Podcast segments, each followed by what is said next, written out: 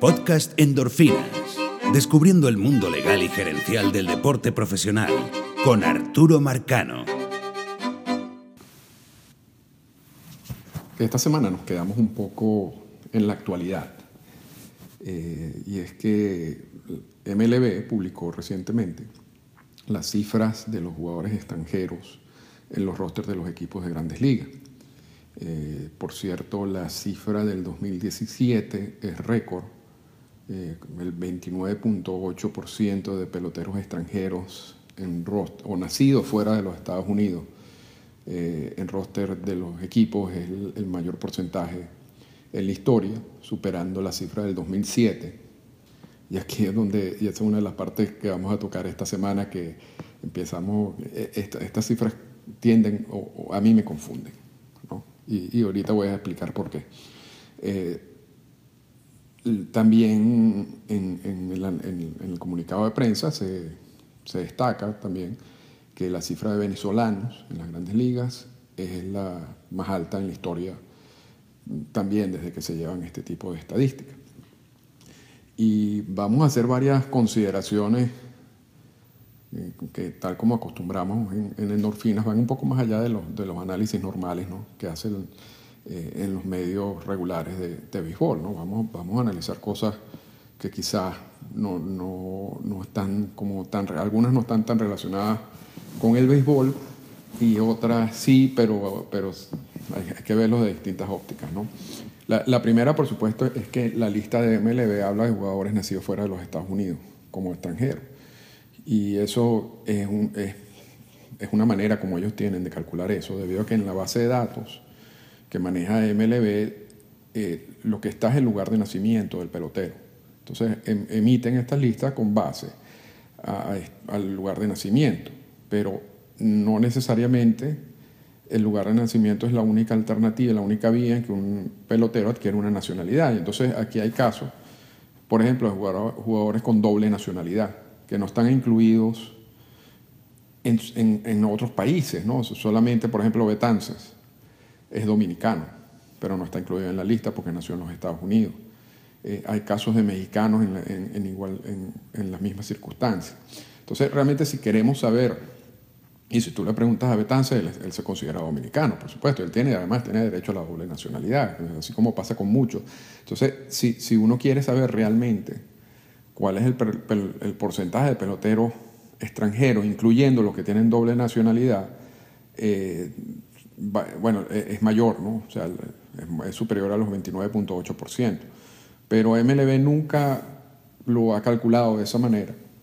Eh, repito, es una cuestión, es facilismo, es debido a que esa es la información que ellos tienen en la base de datos. Mm, pero repito, no, refleja necesariamente la cantidad de extranjeros en las mayores.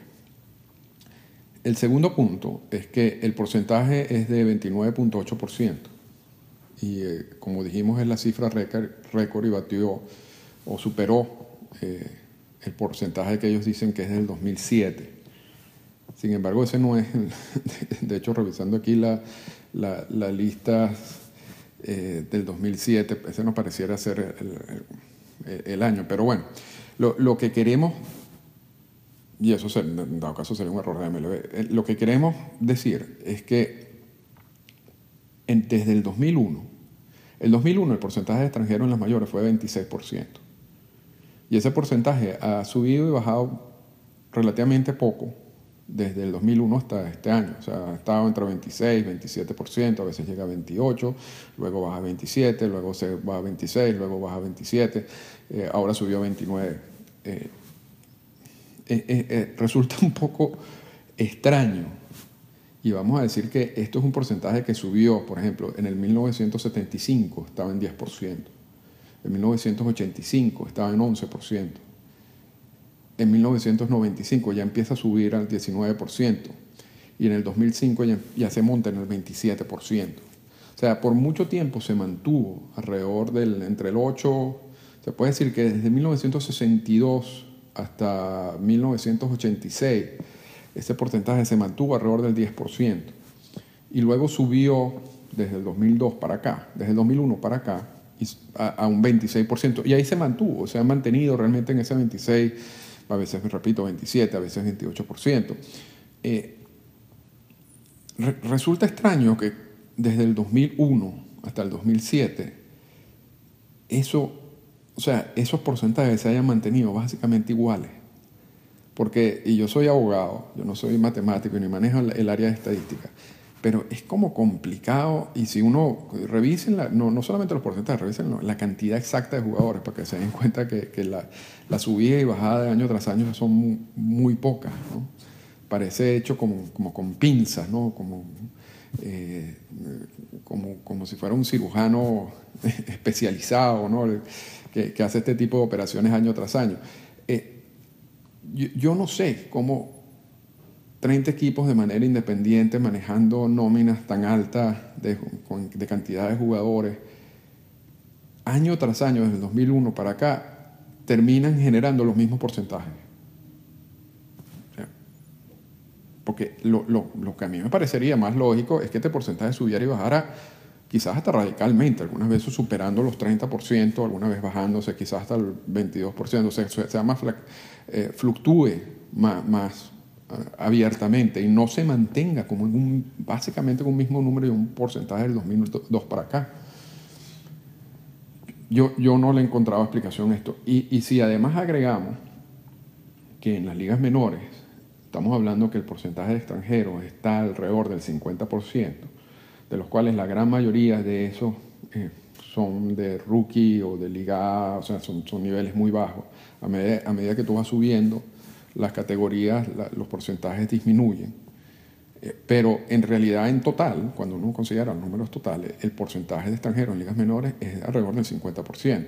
Entonces tú tienes esa, esa base de jugadores de ligas menores que alimentan a las mayores y esa base se transforma de 50% a 28, 27%, año tras año. no, ¿Cuál, es la explicación de todo esto? La verdad que yo no sé. Ah, en, algún momento pregunté a MLB acerca de esta situación porque me pareció curioso. Me dijeron, bueno, quizás llegó un punto de equilibrio, fue lo que me dijeron ellos. Que el porcentaje de extranjeros, el punto de equilibrio del porcentaje de extranjeros va a ser ese, entre 27 y 29%.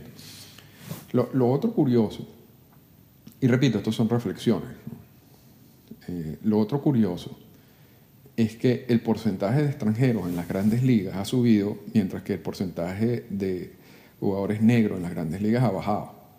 O sea, ha habido como, en ese sentido, se han equilibrado los números. ¿no? Mientras bajan los, los, porcentajes de jugadores negros, suben los jugadores extranjeros.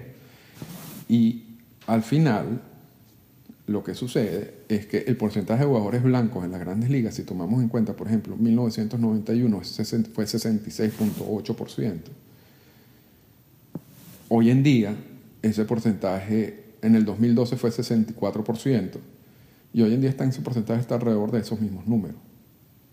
es decir, el porcentaje de jugadores blancos en las grandes ligas se ha mantenido también estable, pero desde 1900 vamos a poner 1990, antes de eso era mayor, ¿no? Por supuesto, desde un momento en que fue el 100%, cuando no aceptaban negros en, las grandes ligas y había muy pocos extranjeros. Eh, pero se puede decir que desde 1990 para acá, ese porcentaje ha estado alrededor del 66-67% y, lo, y se mantiene igual. Entonces realmente no ha habido, no ha habido cambio de, del porcentaje de jugadores blancos en las grandes ligas, lo que ha habido cambio es de la, de la distribución de los jugadores no blancos. En algún momento el mayor porcentaje eran negros y había un grupo de, extranjeros. Hoy en día el mayor porcentaje son extranjeros y hay un 8%, 7% de jugadores negros. Eh, curioso que, esa suma sea igual. O sea, que, siempre se mantenga la misma cantidad de jugadores blancos y que lo que cambie son los datos demográficos de los no blancos. Yo no sé a mí me parece por lo menos interesante de, analizar.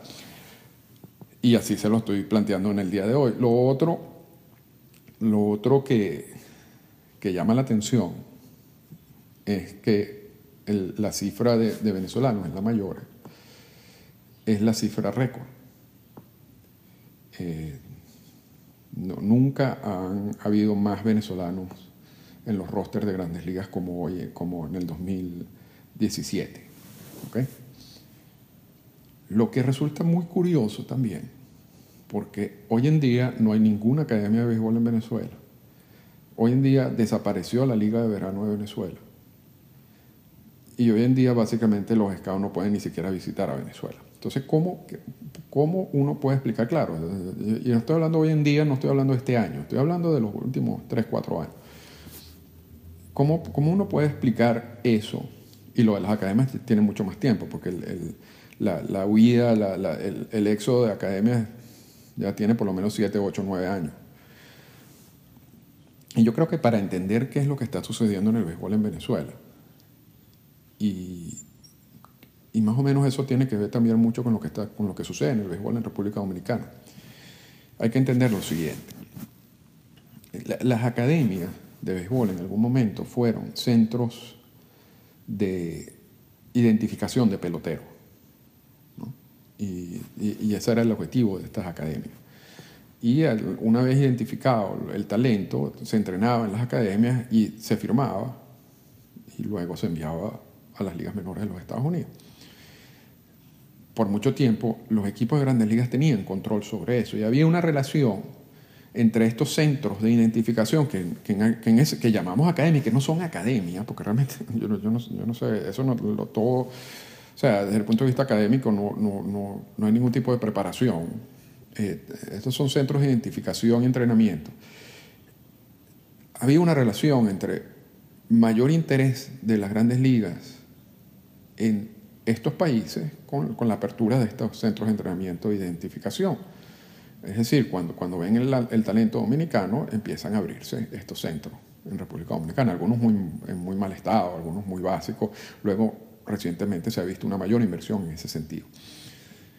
Igual sucedió en Venezuela. Una vez que, que empieza también a identificarse que en Venezuela hay buen material de béisbol, se empiezan a abrir los centros estos de identificación y entrenamiento.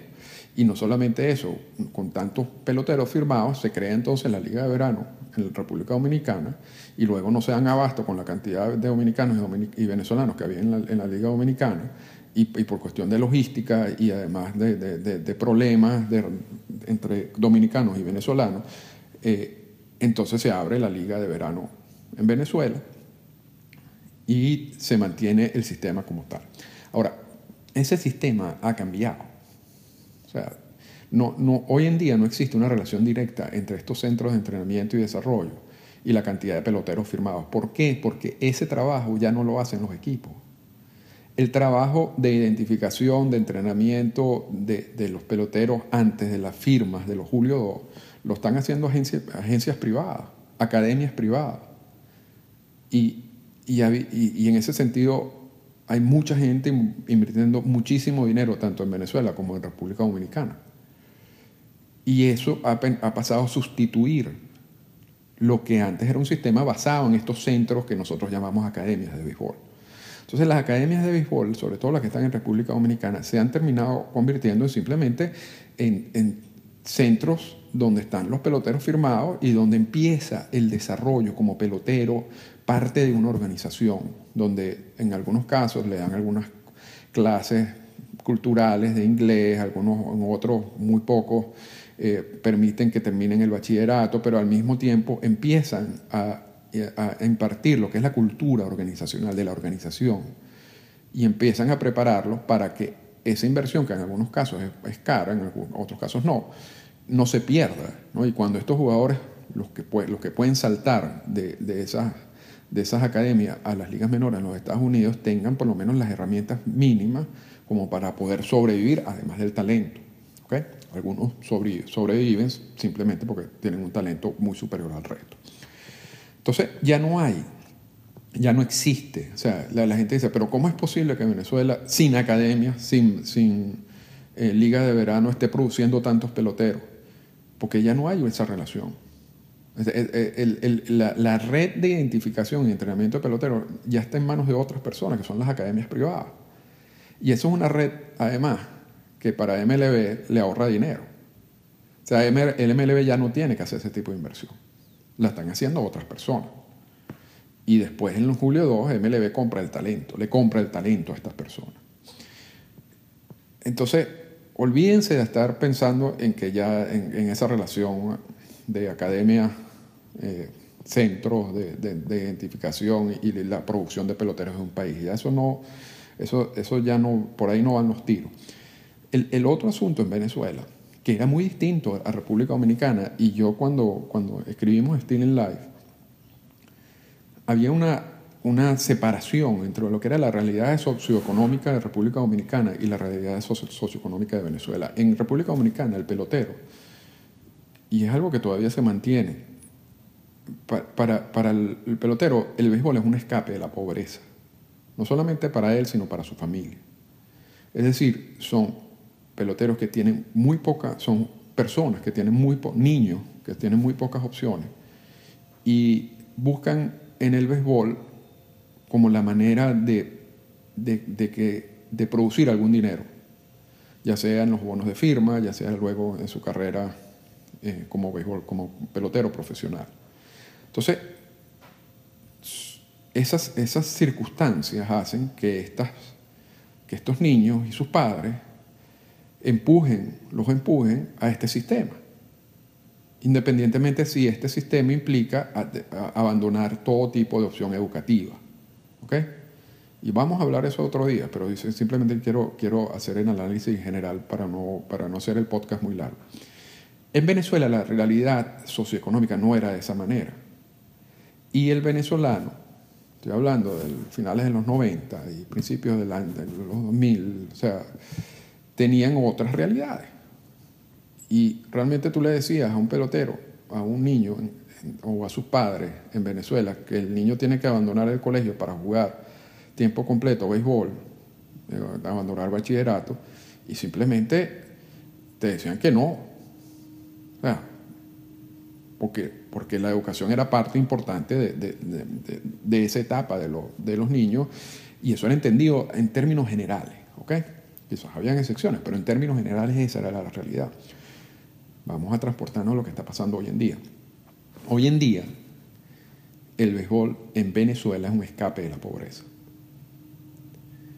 Hoy en día, los padres le dicen a, los, a sus hijos, mira, si tú tienes que irte a una academia privada y abandonar tus estudios, hazlo. Y no solamente estoy, y, y te los digo porque además manejo el tema desde el punto de vista profesional y me llegan muchas consultas y me han llegado consultas no solamente de lo que uno consideraría como el perfil del padre que, que, toma esa decisión, que es un padre quizás que no tenga muchos recursos, que está en una situación de crisis y que ve en la posibilidad de que su hijo firme una manera de, de salir de esa crisis familiar, económica. ¿okay? Estoy hablando de gente clase media, que, gente que, que quizás por encima de la clase media, que están viendo en la opción de que el hijo abandone bachillerato para irse a jugar béisbol con un agente privado como la mejor opción en estos momentos.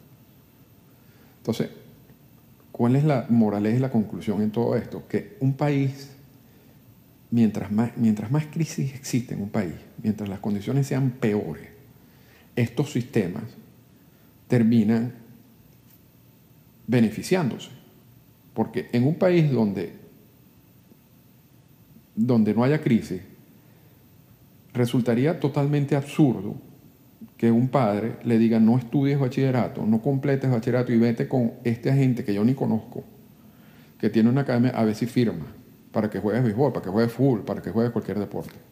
O sea, eso en un país normal y corriente, yo creo que ni siquiera entra dentro de la discusión.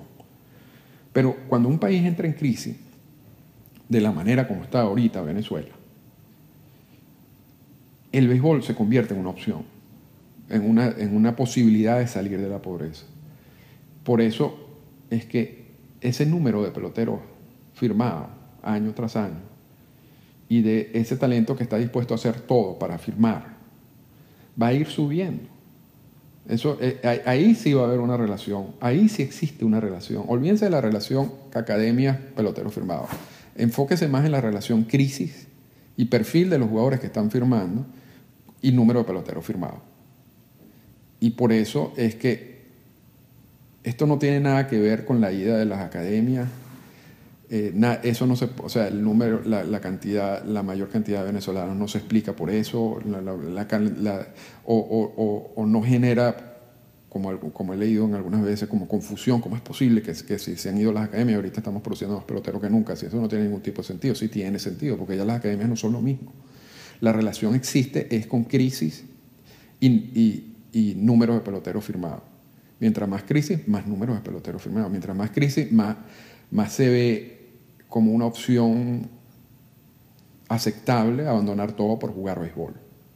Y eso es lo que está ocurriendo en Venezuela. Y ese es el perfil, en términos generales, de mucho del pelotero dominicano. Entonces, algunas reflexiones que le dejo en el día de hoy, quizás saliéndose un poquito del librito, y espero que, que bueno, que sigamos con nuestra, nuestras endorfinas normales desde la próxima oportunidad. Esta fue una presentación del podcast Endorfinas. Para comunicarse con nosotros, escríbanos a las siguientes cuentas en Twitter. Arroba Arturo Marcano y arroba Endorfinas Radio.